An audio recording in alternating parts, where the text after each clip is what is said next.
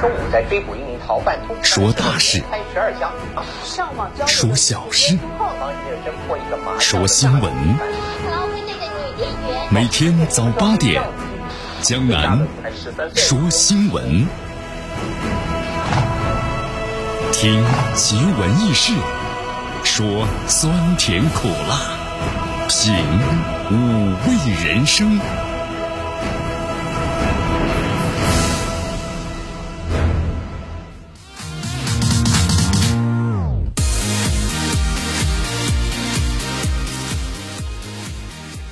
曾经呢，有位朋友在这个微信朋友圈里头这样写道啊，哎呀，他说看到你们这么忙碌，为什么我这么闲呢？对不对？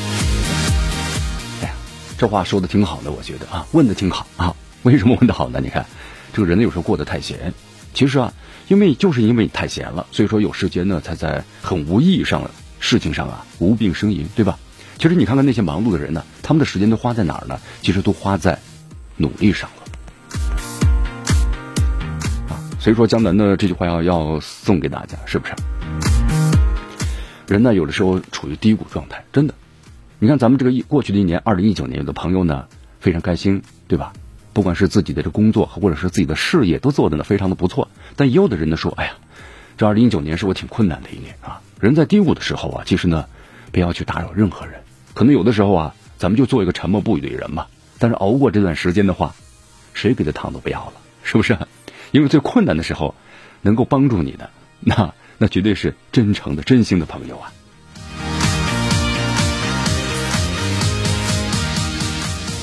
好，其实咱们这个人的生活呀，就是一个矛盾体嘛，对吧？有快乐，也有痛苦，是这样的。所以生活很多年之后啊，大家可能都会有这样的感觉，就都想开了，是不是？没有什么非不你不可的，也没有什么的不可失去的，是吧？愿意留下来就好好相处嘛。那愿意想要远走的，咱们就。挥挥手说一声抱歉啊，恕不远送了，是不是？也都这样的感觉。来，咱们关注一下今天的天气情况。今天的最高温度是十三度，最低温度呢是五度。今天呢还是轻度污染啊，空气指数呢是一百零八。今天的天气是多云，但是在中午的时候啊，可能天气呢会放晴。好，但是呢天气还是非常的阴冷，所以说一定要穿暖和点儿。来，咱们关注一下今天江南说新闻的主要节目内容。首先呢，我们一起进入的是资讯早早报。资讯早早报，早听早知道。咱们中国劳动年龄人口啊持续减少，预计到二零三五年会减少了近一个亿。那这会带来什么呢？咱们再来关注一下，在一月一号重庆居民楼的火灾情况。你看，这燃烧了四个小时啊，从这个底层烧到了顶楼顶啊。咱们的这个消防官兵啊，消防车是及时赶到了，但是进不去啊。为什么呢？因为这消防通道上呢都停满了私家车呀。好，今天的今日话题啊，江南呢和咱们收音机前听众朋友们将谈一谈最近啊刚刚在日本呢所出的一件事儿，对吧？日本呢新年最大的羞辱，一个最著名的嫌犯就这样呢从日本走了，跑了啊！你可以这么说，就是跑掉了。嗯，这到底是怎么回事呢？今天今日话题，咱们为大家呢好好的解析。好，大话体育啊，李铁正式上任了。李铁呢出任国足的主帅，获得官方的宣布，同时呢率队力争四十强赛的出现啊！具体详情关注我们今天的大话体育。好，以上就是今天江南说新闻的主要节目内容。那么接下来呢，我们就一起进入资讯早早报，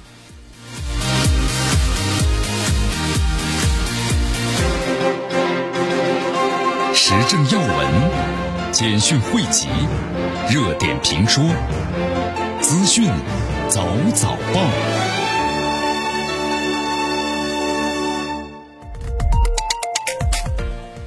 资讯早早报早听早知道，来下时间呢，欢迎大家继续锁定和关注江南为大家所带来的绵阳广播电视台 FM 九十六点七新闻广播。好，我们首先来关注一下啊，人社部的网站呢是公布了昨天呢有一篇这个文章，名字叫做是如何看待我国的就业形势。呃，江南把这篇文章呢从头到尾仔仔细细的看了一下，这个文章的主要内容就是啊，透露了咱们中国呢十六岁到五十九岁，就这个年龄段呢，我们把它称之为叫做是劳动年龄人口。从一二年开始啊，就有所减少了。那么这个趋势的话，从一二年开始一直到现在，逐渐、逐渐、逐渐的有这么一个减少的趋势。到了二零二零年，就今年之后的话，这个减幅呢会越来越快。同时，预计到二零三五年，咱们中国的劳动的年龄人口啊，保持在八亿人左右。那么同时在二零一八年末的近九亿劳动人口，你看大家算一算，到二零三五年的时候又减少了近一个亿。好，就是这种情况会带来什么呢？对吧？就大家所想到的这个问题。对，我们来分析一下啊。你看呢，咱们现在虽然这个劳动人口啊在逐渐逐渐减少，但是我们说就业压力呢还是存在的。这现在啊，咱们很多年轻人呢，他不愿意就是 拿着个高工资，但是进入这个工厂，他怎么样呢？情愿是进进入一个小的公司，但是呢，每个月呢两三千块钱，但是呢很轻松。也说现在啊，咱们这个择业的话呀，他不光光是看一个收入。还要看你这个劳动的强度如何。好，所以说虽然现在的话呢，咱们这个人口劳动人口啊在逐渐减少，但是我们说了，就业压力呢依然是在存在的。你看这里有一些数据啊，我们来看一看，就是在这几年的话呀，咱们每年在城镇就业的新成长劳动力啊，需要是一千五百多万，再加上近千万的城镇的登记失业人员，也就是说呢，在咱们城镇就业的劳动人口的话，每年大约两千五百万，就需要呢找工作。同时，农村的劳动力的转移就业还是在慢慢的有所增加，就农村的人口在逐渐减少，逐渐呢向城市靠拢和发展。其实现在有这么一个问题，就虽然大家找工作呀感觉不好找，但是其实一个是招工难和就业难的并存的，像我们的生活一样，对吧？挺矛盾，有这种情况，快乐和困难、痛苦有时候是并存的，是这样的啊。你看咱们的企业就说招这个技术工人的很难，招不到，始终是招工难。但另一方面呢，部分的高校的毕业生，等等的新成长的青年群体啊，又存在着就业难的问题，就是我们典型的所称的，就是高不成低不就啊这样一个状态。好，简单为大家介绍一下啊，其实咱们现在就很跟很多年轻人，咱们分析了一下嘛，有这么一个观念啊，就是说不太愿意进入工厂，对吧？朝九晚五这样的感觉，呃，限制的太死了，不太喜欢这么做，所以就做一些呢，感觉这个门槛比较低的做销售嘛，你比如做这个房产销售啊。做其他的一些这个销售啊，感觉这门槛呢挺低的，是不是？但是呢，你要做好了，收入也挺高，有这样个情况。所以咱们的技术工人呢，始终存在啊招工难的这个情况。所以说，在以后你看到了二零三五年，咱们中国的这个人口啊，又劳动就业人口呢又减少一个亿，因为咱们中国人口啊趋于这个老龄化了啊。呃，简单看了一下一些大的这数据都显示，你比如咱们一直美国吧，你看美国的人均 GDP 几万亿几万美元，对吧？那这个相当是高了，属于发达国家吧？咱们中国现在是达到了一万美元，人均 GDP 是吧？一万美元，这是非常不错了。咱们中国十四亿人口啊，好，从这个角度来说呢，美国的这个老龄化的人口啊，占是了百分之十六，就老龄化率是百分之十六，但是它 GDP 呢是几万美元，所以咱们中国呢还要在不断的这个发展。同时在以后的话，咱们说了人工智能嘛，那么在以后可能机器会代替很多的人工的岗位，特别是在这个大的企业当中。这个是一个发展的趋势，所以说，当然我们说了，这个机器不能够完全取代于人，哈，因为呢，你机器首先要人去给它制造吧、设计吧。但是我们说了，在很多的岗位上，你比如咱们举个例子，银行，大家现在可能都有这样的感受吧？你去银行之后发现呢，人就是工作人员是越来越少了，机器呢越来越多了，都是自己去操作，对吧？卡一插进去之后，呃，你要去买什么东西、转什么账户怎么的，都是用柜员机进行操作了，这就减少了人工的成本。所以说，在以后的话，我们缺的是什么？一个是技术性的人才，所以大家呢要好好的学习啊。那么在以后，如果你什么都不学，又想找那种低门槛儿，是工作又非常的轻松和安逸，这样的一种方式或者思维的话，在以后肯定要被淘汰。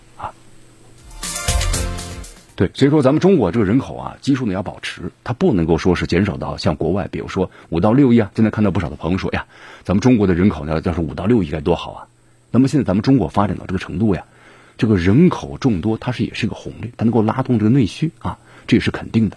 同时，咱们中国现在很多企业，你看就是我们招工难，你招不到人，这个企业你没法保证呢，它开足马力去生产，那么也有很大的问题啊，都有这样的问题。所以咱们人口呢保持在一定的基础上，这是肯定的啊。同时，咱们的老龄化的这个结构率呢，也要保持在一定的几率上。所以说，这是一个什么呢？我们今后呢都要考虑和发展的问题。好，这些问题的话呢，确实是需要慢慢的去完善和总结啊。但是有些问题我们确实迫在眉睫，必须要怎么样呢？认真的、及时的去解决了。你看，在一月一号的时候啊，朋友圈呢发了很多这个微信，我今天看了，当时就是重庆对吧？加州这个呃小学花园怎么样呢？发生了火灾。当时一看，我天哪！我说这这个新闻是真的还是假的呀？从这个底层就烧到高层啊，三十多层啊，那个场面烧的真够壮观的了。这是真的吗？很不相信。后来一看这个新闻的话呢，那咱们的大媒体们都发了啊，才知道这个新闻真的是真的。在一号的十七点左右，重庆的渝北区的加州火花园呢 A 四栋高层啊住宅发生了这个火灾，从这个二楼一直到三十层的外阳台，不同程度啊全部都被过火了。你看当时这个火灾发生之后啊，重庆消防救援总队啊调了是七个支队、十个中队、三十八辆消防车、一百九十七名的指战员呢赶赴了现场，但是现场遇到了个问题，就车呀开不进去，为什么呢？消防通道上都停满了私家车。同时，这路边呢还有很多的这个桩子，对吧？这个桩子就是防止你乱停车嘛。但是没想到呢，也阻碍了消防车。那私家车呢？后来你看，在老百姓的这个自发组织之下呢，把车呢要不给挪开了，要不给它掀翻了，是不是？但是这个时间呢，你看，本来呢可能不到一分钟开过去的路，开了仅仅是一个小时。咱们先介绍一下啊，这个加州花园的话呀，它是在一九九七年建成的，是重庆重庆的第一个高层的商品房的住宅小区，那真是不错。在当时能够买这个商品房，能够住进去的，那都是家中这个经济实力还是蛮强的了，对吧？但是我们说了，这老小区有个问题，就是关于停车的问题。在九十年代的时候，上个世纪，那时候车私家车还是比较少，所以设计的这个道路呀，停车位都很少。那么现在的话，你看。三十多层，这个居住量的话非常大呀。这个一层的话有八户，大家自己来算吧啊。这一层楼就有多少户，对不对？那么一家咱们算有辆车，呃，同时呢，也为什么要停啊？这里面就存在一个问题了，就这次这个火灾发生之后啊，消防车不能够及时到位，那么就是因为呢，你说私家车乱停乱放也可以，但是他们有自己的理由啊，就说你这个车位呢不够，那我只能停在这里。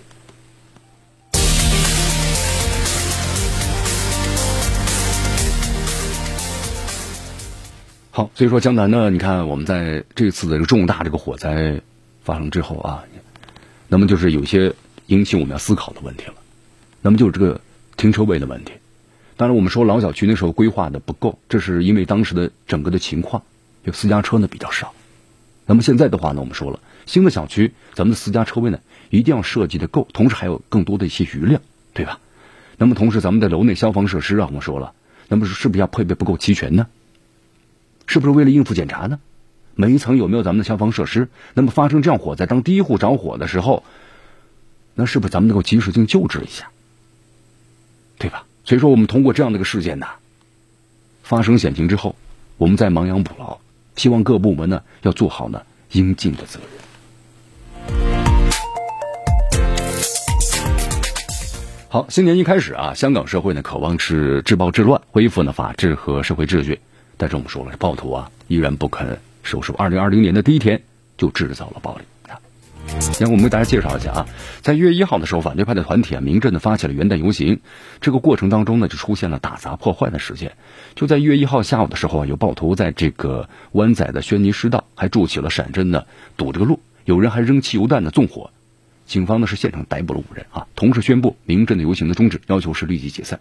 同时，港岛的总区啊总部高级警司呢吴乐俊。当天晚上，在这个传媒的时候，就是记者会上呢，特别谈到说，有一小撮的暴徒在店铺的破坏，还包围警员，那么向这个警员呢投掷这个杂物啊。警方在评估之后呢，认为游行是无法和平进行下去了，要求呢是尽快的中断。那么同时，港府呢也发言呢，呼吁人民在游行完毕之后呢，尽快离开，那么切勿参与任何可能发生的非法的示威或者是暴力活动。那么同时，为了维护这个法治和社会治安呢，警队会严正的执法。你看啊，在一月一号的时候，不时有这个黑衣的暴徒啊，就蒙面暴徒在铜锣湾还有呢湾仔，包括呢中环多区啊，肆意的破坏。你看，把这个什么雪糕桶啊、垃圾桶啊，还有这个砖头作为路障，堵塞这个公路交通，也破坏呢交通灯啊。同时和在场的布防的警员呢，还发生了对峙。在这一月一号晚上六点钟左右啊，有示威者还在高等法院的外墙啊，还涂鸦，同时呢，以黑色油漆啊喷上了法官的彭宝琴的名字，表示呢。要抗议，就为什么他要喷上这个法官彭宝琴的名字呢？因为彭宝琴近期审理了多起啊和这个修例相关的案子，被指呢多次拒绝被告的保释啊，这明显就是一个报复嘛，对法官做出了一个人身攻击及其辱骂。那么在之后的话，你看有纵火，对吧？堵路、破坏交通设施，还有打砸，那么这样的一些行为。好，咱们分析一下啊，你看这个香港的这些暴徒啊，在一号他为什么会有这样的一个暴力攻击呢？和最近一段时间呢，这个西方的政客的推波助澜还是有很大的关系，是吧？呃，所以在一号的时候呢，你看，来自于十八个国家的三十八名议员向特首林郑月娥呢发出了公开信，就希望呢警方是加强使用武力。好，接着我们介绍一下啊，呃，整个的这么一个大的这个环境就是这样，就是外国政客也有一些人竭力颠倒这个黑白，同时混淆是非，是不是？然后呢，大肆抹黑或者是诋毁呢，恪尽职守的维护香港秩序的香港警队。因为我们说了，香港啊，它因为它这个也也一国两制嘛，同时它延续的是这个啊英国的这套司法程序，也就是司法呢是独立的。那么作为这个特区政府的话，它的主要目的是什么呢？就要维护社会的稳定，而维护社会稳定的中坚力量呢就是警队。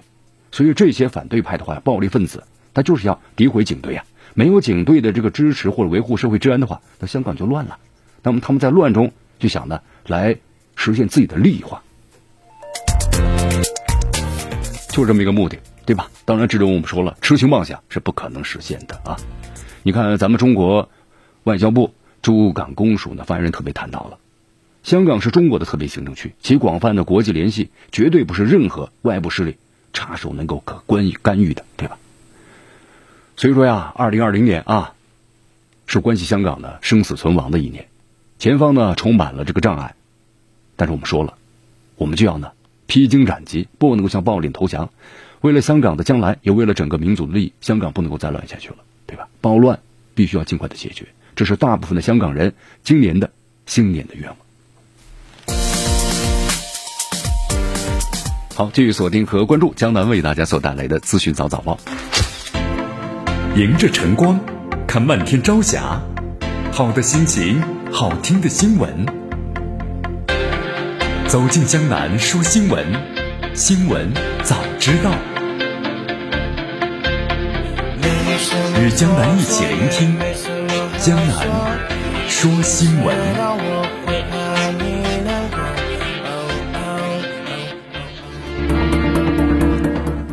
继续回到江南为大家所带来的资讯早早报，资讯早早报，早听早知道。来，咱们继续关注呢下面的消息啊。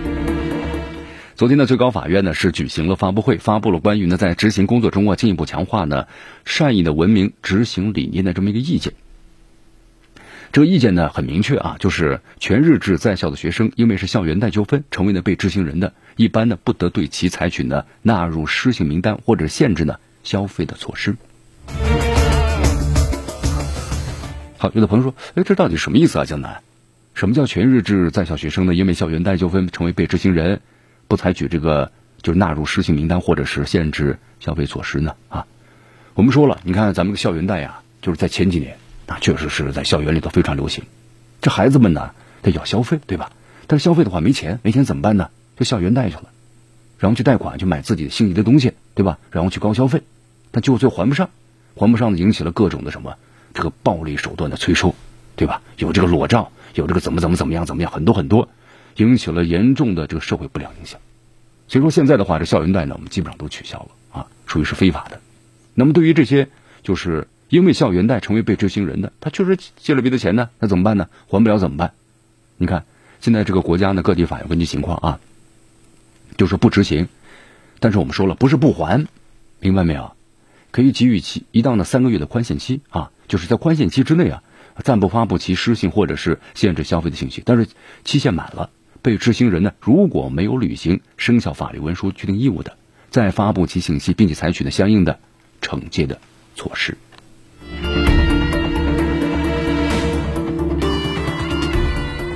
好，所以说希望咱们那个年轻人呢，特别也注意，对吧？有的时候咱们真的要量力而行，然后咱们不能够呢过度的超前，过度的超前消费啊，因为你可能没有那样的一个经济实力，那样损害的可能就是自己，对吧？所以我们觉得呢，还是应该。适可而止啊！你看，江南看了一些有些朋友嘛，就在这个新闻背后的一些这个回帖，因为有一位朋友就说了，他说他在大学的时候，他说同学们呢请客吃饭啊，去的时候高级的酒店，然后一请呢吃一顿饭几千块钱，他就觉得呀，他说这样的话，他说他没这个实力，他每次去的话就要问一下是 A A 制吗，还是谁付钱呢，对吧？太高档地方他不愿意去，啊，他因为就是我们没有这个能力，但是我们去了，那这个消费的钱从哪来呢？其实他也知道有同学，他说家境呢不是特别的好，就一般般吧，也是工薪阶层，那么这钱从哪来呢？有就是校园贷，自己去贷款，去高消费去买东西，那么最后怎么样呢？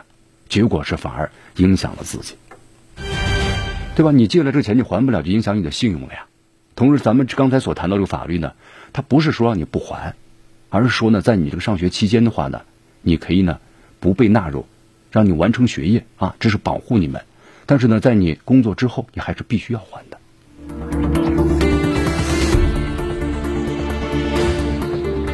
好，继续锁定和关注江南为大家所带来的资讯早早报，资讯早早报，早听早知道。我们再来关注呢一组国际方面的消息。根据韩联社的消息啊，在昨天呢，韩国总统文在寅啊任命了这个执政党的议员呢邱美爱为法务部的长官。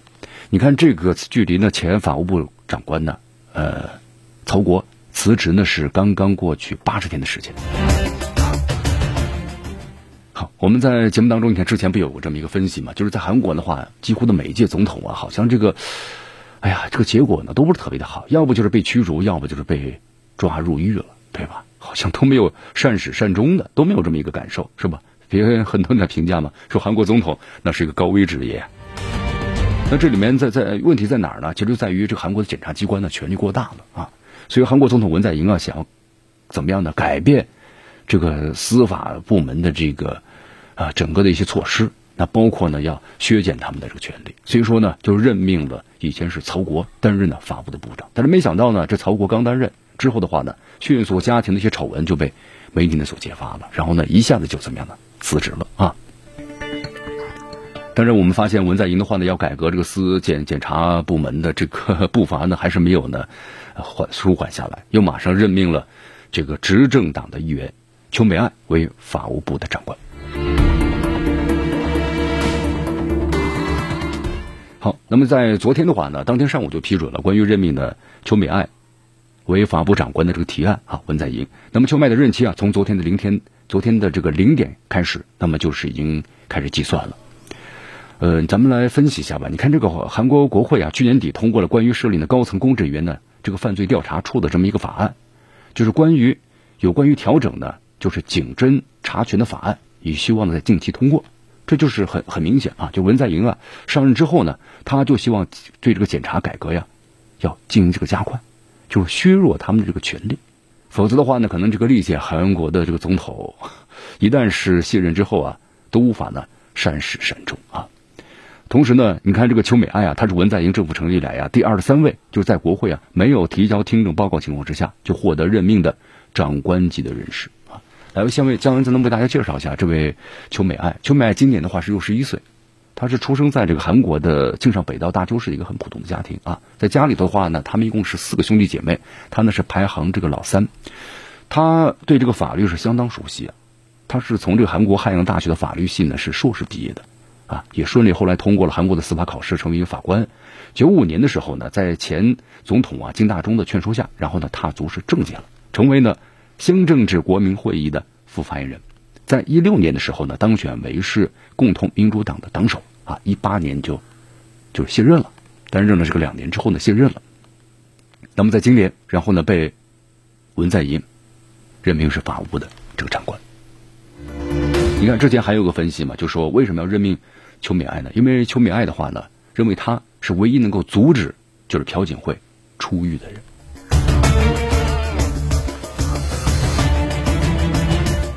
好，所以说在这个韩国的话呢，你看这个这个斗争的话，好像还是非常的激烈啊。你看，包括朴槿惠之前的话呢，有很多的身体疾病啊，各种不舒服，包括大赦等等，希望能不能够啊就沾上这边啊等等。但是后来就说大赦不行啊，他呢不存在这个问题啊。那么浑身疼痛的话呢，也不让他就医。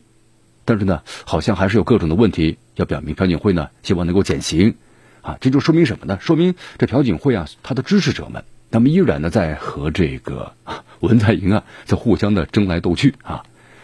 那么在这样的一种趋势之下，你看这个邱美爱被推到了这个法律界的前沿，啊，因为从这个媒体的分析来看的话呢，只有他能够阻挡朴槿惠呢出来。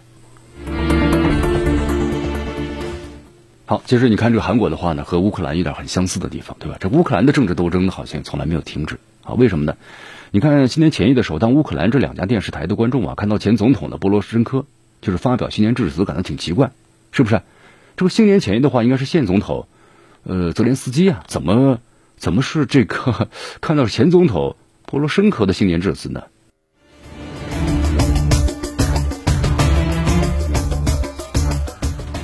好，继续回到江南为大家所带来的资讯早早报，资讯早早报早听早知道，对吧？啊，新年到来了，对吧？呃，每个国家的这个元首啊都发表了新年的致辞，但是乌克兰挺奇怪啊，不是泽连斯基，而是前总统的波罗申科，是不是？很多人说，哟，怎么感觉回到了二零一九年呢？啊，这到底是怎么回事呢？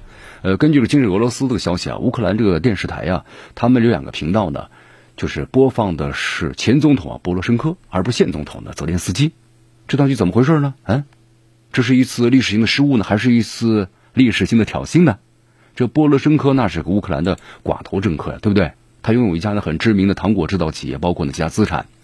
呃，今年五十四岁了，然后呢被传呢和这些个乌克兰的电视频道有很多的联系，但是后来尽管否认说我没有跟这个电视台有任何的联系，也没有呢参与运营，没有没有没有啊。呃，波罗申科的新年讲演中啊，这位被泽连斯基击败的前总统赞扬了其在任。之内要取得的成就，他说呢，为了推动乌克兰的变革，创造了巨大的安全空间。但是现在呢，乌克兰的变革变得非常的困难了，感觉挺有意思的，是不是？感觉确实是挺有意思的啊。看来这具有讽刺意味啊。波罗申科在二零二零年新年致辞当中啊，你看，似乎是对泽连斯基一种针锋相对的回应，因为泽连斯基啊，在去年呢也上演了类似的戏码。当时这个乌克兰的一加一频道就播出了泽连斯基呢新年讲话，而不是时任的总统波罗申科的。致辞，那么就是以 彼直道还彼之身，有点这么一种感觉啊，是不是这种感觉啊？同时在这段视频中啊，就能看了一下，你看，包括在去年，去年泽连斯基呢，当时还没有当总统之前，他说了，呃，我要宣布自己呢参加总统的这个竞选。你看，当时感觉自己呢已经当成总统了啊。但是经典的话呢，波罗申科虽然不是总统，但是自己的感觉呢还是总统的样子。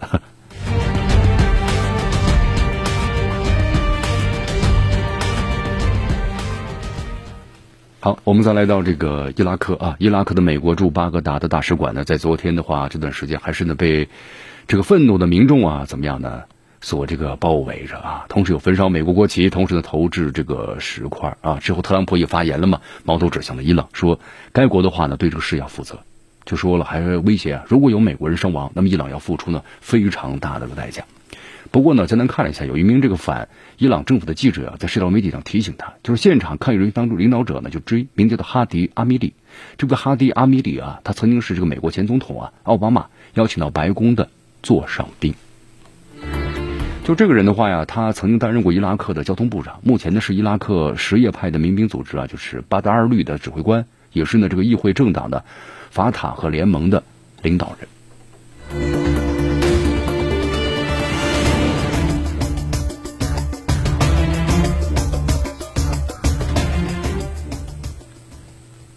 好，不过呢，这个奥巴马的白宫啊，当时也回应了啊，就说即便是小布什政府时期，像萨达姆政权呢，包括和伊朗亲近的人伸出橄榄枝，就说这和这些人交往啊，当时是因为呢整个环境的需要啊。美国入侵伊拉克期间呢，萨达姆和这些人呢是美军共同的这个敌人啊，所以说和他们交往的也没有任何的这个什么呢，就是像你们所说的那样和这个敌人呢所接近，因为在当时敌人的敌人那就是朋友。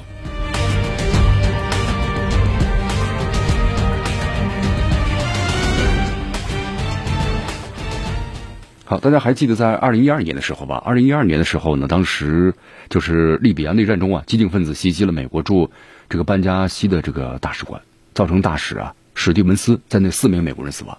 这个事件呢，刚好发生在是奥巴马的任期之内啊，希拉里任国务卿的时候，所以这个事儿一直被特朗普呢当做是攻击前者政策失误的靶子啊。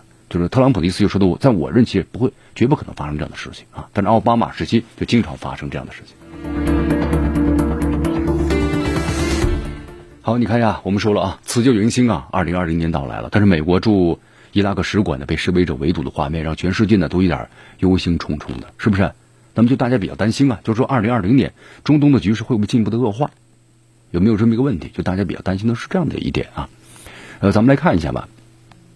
你看这个伊拉克，他们为什么要进行这个示威游行呢？去围堵这个美国驻巴格达这个使馆呢？那么原因之一就是美国的空袭啊。这个美国进行空袭啊，说明特朗普政府呢对伊拉克的这个保护其境内的美军基地的意志还有能力啊，在逐渐的失去了信心，对吧？他的意思就是，我要保护这个美方的人员还有相关的设施，我打击的是恐怖主义，但是呢，这却侵犯了什么伊拉克的主权啊？你包括伊拉克方面后来也说了嘛，你空袭我们的珍珠党旅，还有就是令人太无法接受了，因为这是我们的主权呐，你侵犯了。是美方优先考虑你自身政治利益，而并非呢伊拉克人民利益的行为。就大家发现没有啊？就在这从去年开始到现在，这伊拉克呀对美国的情绪呢，呃，似乎呢非常的非常的怎么样呢？非常的激励啊！就感感觉没有非常的激励。就是不管特朗普怎么去说，怎么去做，包括呢从这个叙利亚撤军之后呢，路过这伊拉克，伊拉克说了，请不要待在我们这里，你赶紧走人吧，对不对？这说明什么呢？这说明这伊拉克经过这么多年的战火之后，所有的人可能对这个美国都非常的愤怒了。因为我们说，一个国家必须要有安一个一个安定的环境，你才能够更好的去发展经济，才能够改善的人民的生活。这么多年了，这伊拉克呢依然还处在战乱之中，所以伊拉克呢他不愿意卷入大国的纷争，对不对？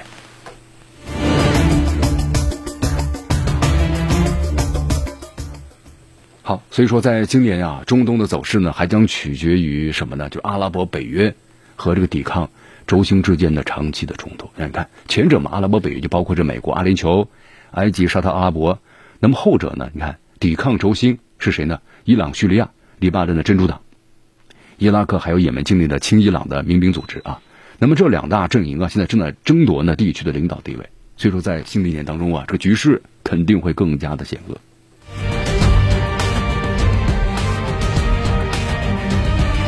好，这里是江南的为大家所带来的资讯早早报，资讯早早报早听早知道来继续锁定 FM 九十六点七绵阳广播电视台新闻广播。时政要闻、简讯汇集、热点评说、资讯早早报。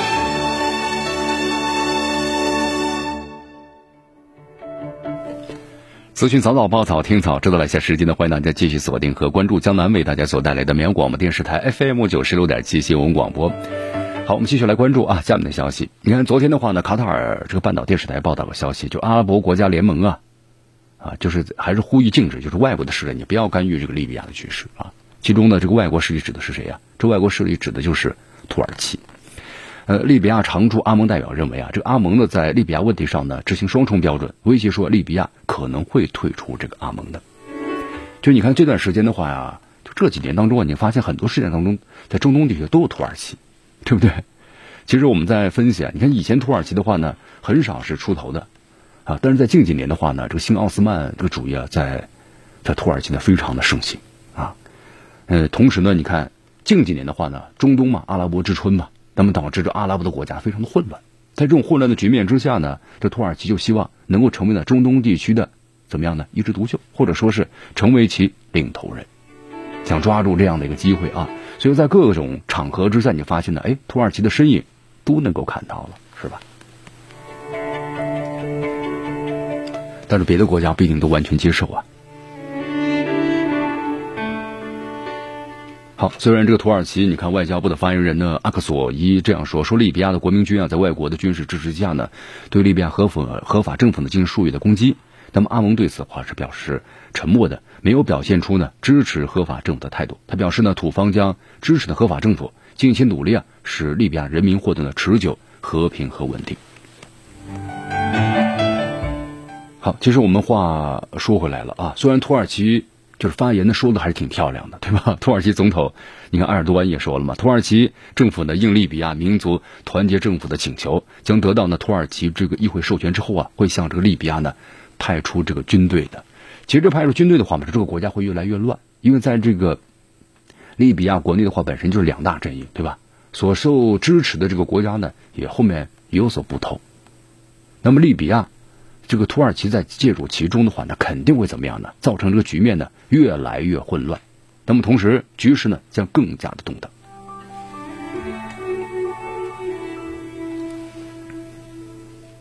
好，近期呢有消息说，呃，土耳其向这个利比亚的民主团结政府呢所控制的首都呀迪利波利，然后呢是派遣了特种部队，还有军事顾问，包括呢军事设备啊，抗衡东部武装的国民军的围攻。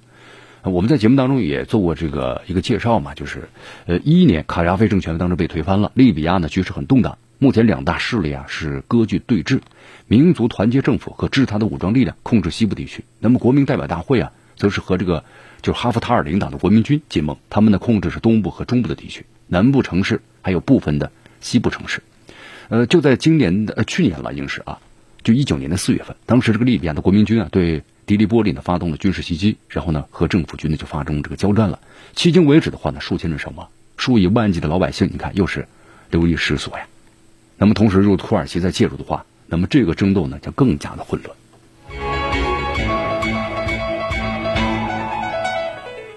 好，我们再来关注一下这个澳大利亚啊，澳大利亚的森林大火。你看，我们都说了，在全世界人民都在庆祝二零二零年的新年的时候，澳大利亚的森林大火烧毁两百多座房屋。有的朋友说，两百多座这个数字不算太大呀。你要知道，这澳大利亚人口就是地大物博人少，两百多座房屋，成千上万的人流离失所了啊！你包括很多人逃不出去，怎么样呢？跑到海滩上去了。呃，我们说澳大利亚有有所处的这个。南北半球不同啊，位置不一样，所以他们现在正处于呢这个夏季，所以所以这个温度呢也非常的这个高啊。那目前的话呢，这个澳大利亚国内啊有反对声音，要求取消呢悉尼就二零二零年元旦的烟花表演啊。全世界呢还是希望能够看到悉尼的烟花升起啊。悉尼这个市长的克洛夫莫尔也说了，烟花表演将带给呢人们希望。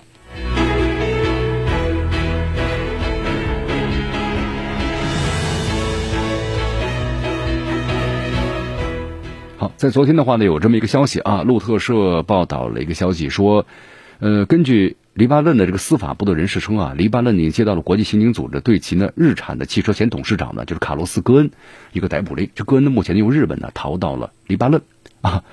你看他从日本逃到黎巴嫩，怎么逃出去的？已经是被这警方呢就控制了，但为什么还能够跑出来呢？这确实是一个话题啊。所以说，今天咱们今日话题啊，谈谈日本新年最大的羞辱，一个最著名的嫌犯就这样。逃跑了，怎么逃跑的呢？关注今天的今日话题。好，以上就是我们今天的资讯早早报的全部内容。那么以下时间，我们就一起进入今日话题。